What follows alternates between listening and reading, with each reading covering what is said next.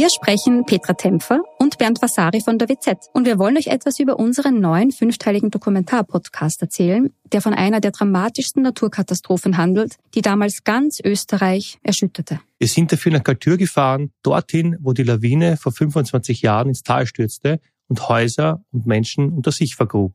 31 Menschen starben, darunter zahlreiche Kinder. Wir haben nach Antworten auf die Frage gesucht, wie es überhaupt zu dem Unglück kommen konnte und wer damals die Verantwortung getragen hat. Gibt es überhaupt einen Schuldigen? Die Kaltürer haben uns auch erzählt, wie sie die Tage nach der Katastrophe erlebt haben. Der damalige Bürgermeister war übrigens Anton Matle, der heute Landeshauptmann von Tirol ist. Ihr könnt unseren Podcast Galtür, der weiße Tod unter wz.at hören und auf allen Plattformen, wo es Podcasts gibt.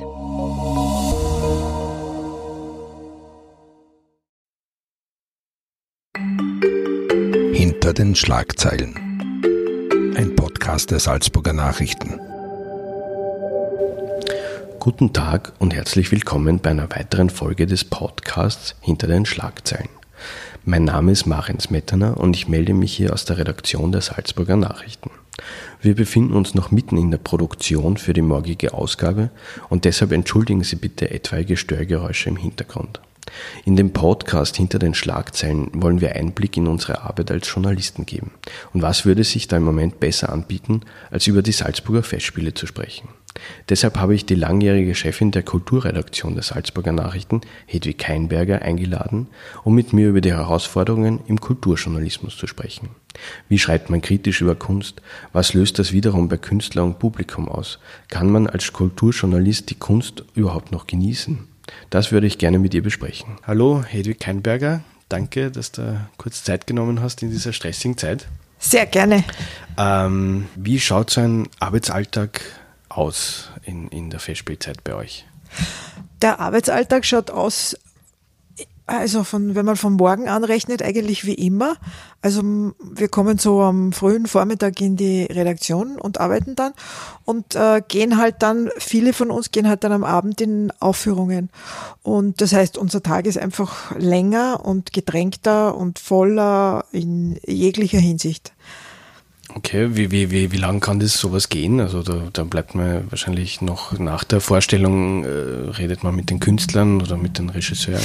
Also nach den Vorstellungen, wenn wir darüber berichten, reden wir nie mit den Künstlern und Regisseuren.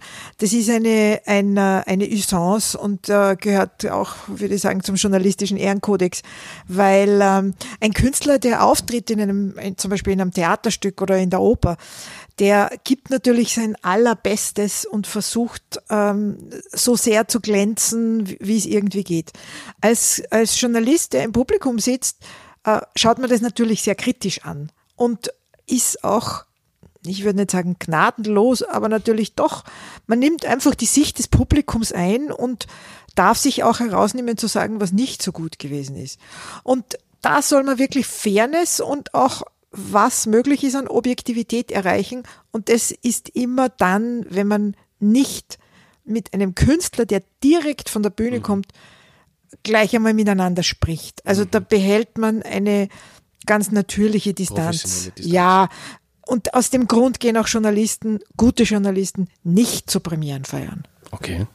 Äh, wie viele Aufführungen besucht ihr da in der, in der Festspielzeit? Na, es kommt drauf an, es sind natürlich äh, drei von uns, das ist der Florian Oberhummer, der Karl Haab und ich. Wir sind ganz besonders im intensiven Einsatz und da muss man schon sagen, äh, also das geht seit die Ouvertüre spirituell begonnen hat, eigentlich jeden Abend oder vielleicht fünf Abende in einer Woche. Ähm, es wird dann so ab 10. August ein bisschen weniger werden. Aber man muss schon sagen, wir drei sind jetzt sehr im Einsatz. Mhm. Wo liegen da sonst die logistischen Herausforderungen? Also da reden wir zum Beispiel von Andruckzeiten, von, von Deadlines, von, von ganz banalen Dingen wie vielleicht immer äh, frisches Hemd äh, parat zu haben, wenn man zu den verschiedenen Vorstellungen geht. Ja, also das ist ja wohl das, das frische Hemd oder das das Abendkleid, das man anzieht, das, das, das gehört zum Job dazu. Also ähm, ich selber bin eine Radfahrerin und habe deshalb nicht lange Kleider an, weil äh, das ist ein bisschen schwierig. Aber ansonsten mit Seidenröcken kann man wunderbar Radfahren, auch mit, mit, mit Seidenkleidern, auch mit äh, der Nerzstoller kann man sogar Radfahren. Das geht alles sehr, sehr gut. Ähm, äh, frisieren kann man sich auch zu Hause. Also das, das ist eine halbe Stunde Zusatzzeit des Weges, die man einplanen muss. Äh, aber das ist selbstverständlich, dass wir gut angezogen, die Herren mit frischem Hemd, also natürlich, also das ist. Und so technisch, also die Herausforderungen in der, im, in, der, in der Zeitung ist natürlich, dass wir viel mehr produzieren. Also wir haben ja in der Festspielzeit, vor allem in der heißen Zeit der Festspiele, haben wir ja drei Seiten täglich statt zwei. Das ist ja schon 50 Prozent mehr. Dazu kommt natürlich sehr viel mehr für Internet. Ähm, wichtig bei uns zum Beispiel, ähm, was vor allem jetzt uns drei betrifft, sind die sogenannten Nachtkritiken. Wir machen das ja wirklich als besonderes Service für unsere Leser, dass wir uns, wir drei, wenn wir in eine Premiere gehen, uns nach dem Ende der Premiere sofort hinsetzen, uns zu schreiben anfangen und eine fertige Kritik abliefern bis 6 Uhr früh oder spätestens 9 Uhr früh an einem Sonntag. Das ist wirklich eine, eine große Sportsleistung, weil äh, also ich selber muss gestehen, ich bin wahrscheinlich die langsamste von uns Schreibern. Äh, ich sitze da schon bis drei oder vier in der Früh, äh, bis der Text einigermaßen fertig, also bis der Text fertig ist und es kann dann sein, dass ich um halb sechs nochmal aufstehe und das überarbeite. Mhm. Eure Kritiken werden ja von Künstlern, Besuchern und auch von anderen Medien sehr ernst genommen. Ähm, wie oft wird man darauf angesprochen? Also wenn man jetzt dann zum nächsten Termin fährt? Äh ja, das ist eigentlich recht erfreulich, weil wir alle drei, was ich von den Kollegen weiß, also sehr darauf angesprochen werden. Und es ist auch so, dass wenn wir selber in Aufführungen sind, über die wir dann schreiben, sprechen uns die Leute vom Publikum an. Was werden sie sagen? Wie hat es ihnen gefallen und so? Da können wir gar nicht lang reden, weil wir müssen ja nach Kritik schreiben gehen. Äh, also das ist schon ein sehr großes Echo und äh, auch wenn man in die Stadt geht und Leute trifft, die sprechen einen an und das ist auch eine große Freude, weil dadurch macht man, damit macht man einfach sehr, sehr gern auch diesen wirklichen sehr sportiven Zusatzeinsatz. Okay. Wie oft kommt es vor, dass Leute da nicht einverstanden damit, mit, mit eurer Kritik? Das kommt oft vor. Also wir haben äh, im Sommer sehr oft ähm, Reaktionen des Publikums, relativ viele Menschen, die uns dann mit Mail schreiben. Manchmal machen wir einen Fehler, also ich habe selber schon einen wunderbaren Fehler gemacht und habe hab Wieland Wagner geschrieben und hätte Wolfgang Wagner schreiben wollen. Ähm, also das passiert einfach, da schreiben wir dann auch ein Erratum. Ähm, aber oft sind das einfach dann Einschätzungsunterschiede. Das ist ja auch, wenn man äh, in die Kunst, in, über die Kunst schreibt, das da kann man auch als Journalist, muss man sich sehr, bei allem Anspruch von Objektivität, muss man sich sehr nahe an Subjektive hinbewegen. Und da gibt es unterschiedliche Einschätzungen. Das ist ja, darum geht's genau und das fällt unter Meinungsfreiheit. Und wenn jemand im Publikum das nicht so findet und uns das mitteilt, ist es auch gut, weil wir wollen ja auch gerade diesen Diskurs darüber wecken. Mhm. Aber wie geht man dann sowas an? Also wie schreibt man über so etwas Subjektives? Jedem gefällt ja was anderes.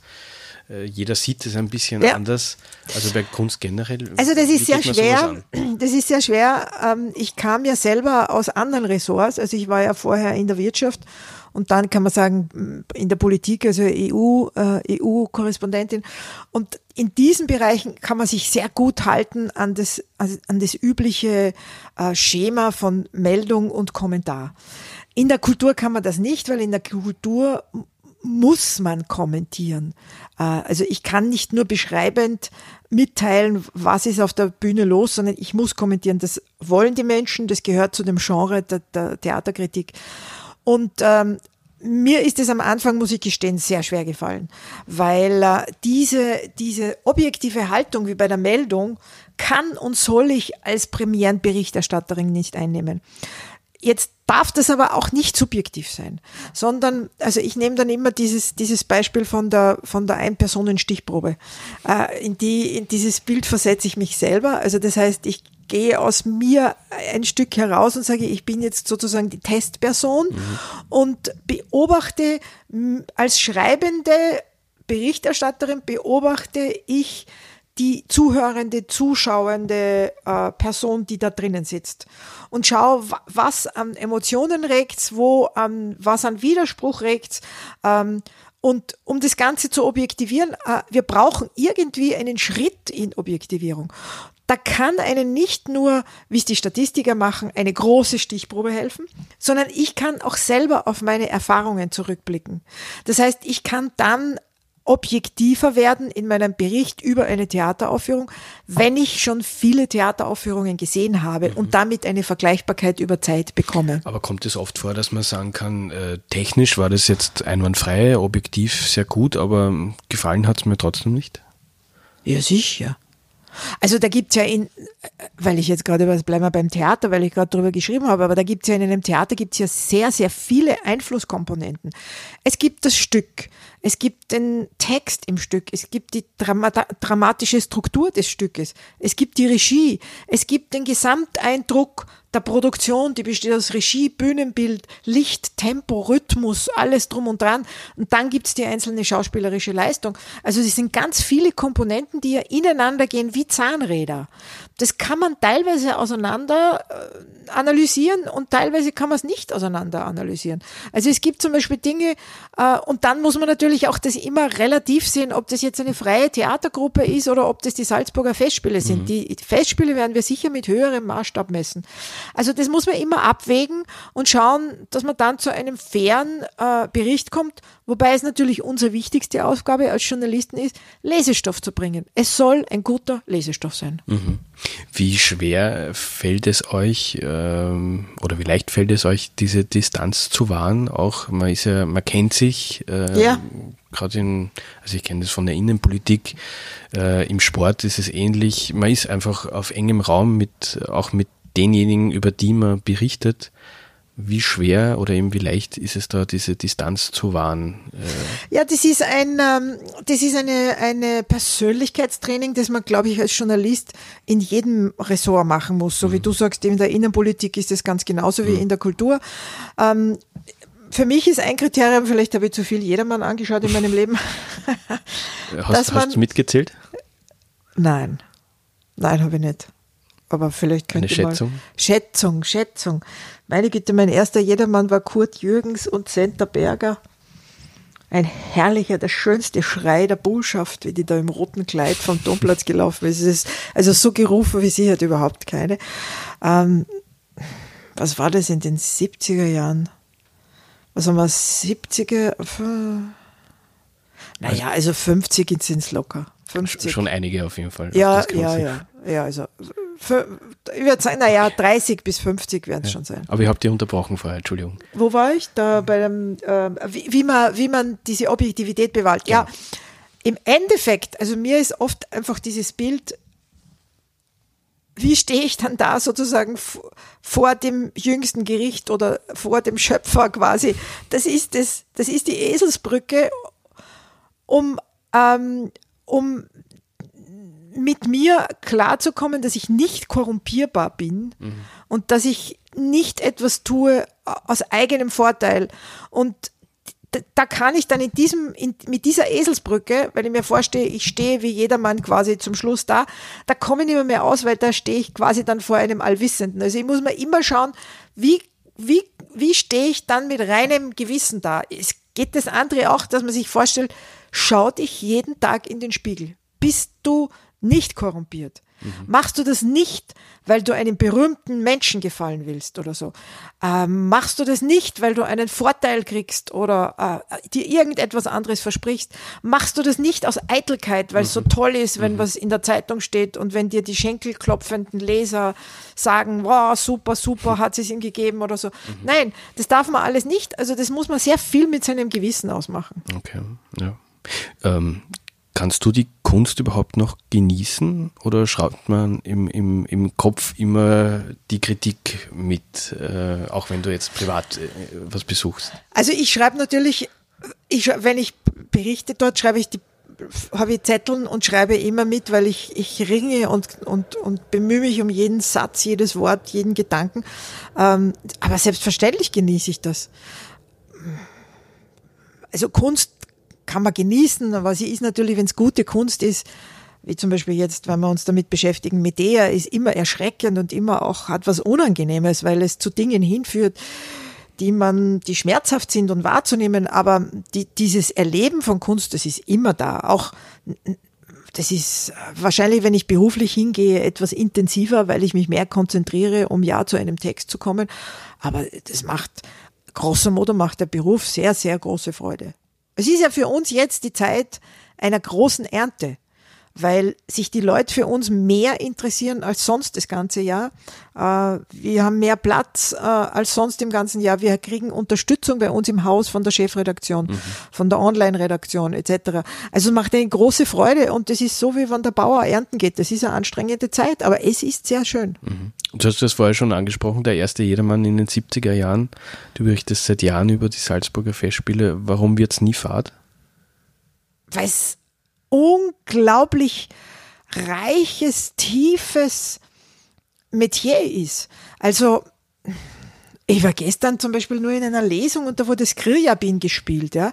Fragt mich jetzt der Florian Oberhummer, was er gespielt hat. Ich weiß es nicht. Ich kann das nicht erkennen. Mir erscheint nur plausibel, dass es Skriabin gewesen ist und ich weiß, wer der Komponist war und wann er gelebt hat, aber aber ich, ich kenne seine Musik nicht. Und da muss ich mal sagen, hat er mich eigentlich schon wieder was mit was er tappt, was ich nicht weiß? Ich weiß unglaublich viel nicht. Also jede Oper, jedes Theaterstück, auch wenn man es das fünfte Mal gesehen hat, man könnte wieder, immer wieder kommt man was drauf. Auf Ödern von Horvath, wie das in seinen Lebenskontext passt, was er für Bilder darin verwendet, welche Connex er herstellt.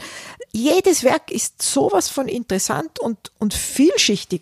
Man kann in die Politik hineinkommen, in die Psychologie, also ich glaube, allein ein Festspielsommer lässt sich in einem ganzen Leben nicht erschöpfend ähm, wahrnehmen, weil, weil so viel an, an Möglichkeiten und an, an Dingen zu erkennen und zu erspüren sind. Mhm. Gibt es irgendwelche Highlights heuer schon für dich, wo du sagst, das hat dich besonders? Also ich habe bisher Glück gehabt, weil mir hat vieles gefallen. Also ich alles hat mir eigentlich gefallen, aber natürlich es gibt das eine oder andere, wo ich sage, nein, das war jetzt nicht so gut. Aber ich finde ganz großartig war schon diese Ouvertüre spirituell, war wunderbar programmiert mit dieser Renaissance-Musik und, und das zu koppeln mit dem zeitgenössischen. Ausgezeichnet diese Kollegienkirche, wie herrlich die bespielt wird und wie gut die da zur Geltung kommt. Das ist ja kein leicht zu bespielender Ort. Und die, der Florian Wiegand und der Markus Hinterhäuser finden da immer wirklich großartige Möglichkeiten, auch ganz tolle, raffinierte Künstler. Jedermann ist auch eigentlich recht okay und äh, Jugend ohne Gott war auch sehr, sehr gut. Also bisher eigentlich nur, muss man sagen, empfehlenswerte Dinge. Dann wollen wir dich nicht aufhalten und sagen ja, danke fürs Gespräch. Danke auch, danke. Das war ein Podcast der Salzburger Nachrichten. Redaktion Marian Smetana. Wenn Sie mehr wissen wollen, finden Sie uns im Internet unter www.sn.at.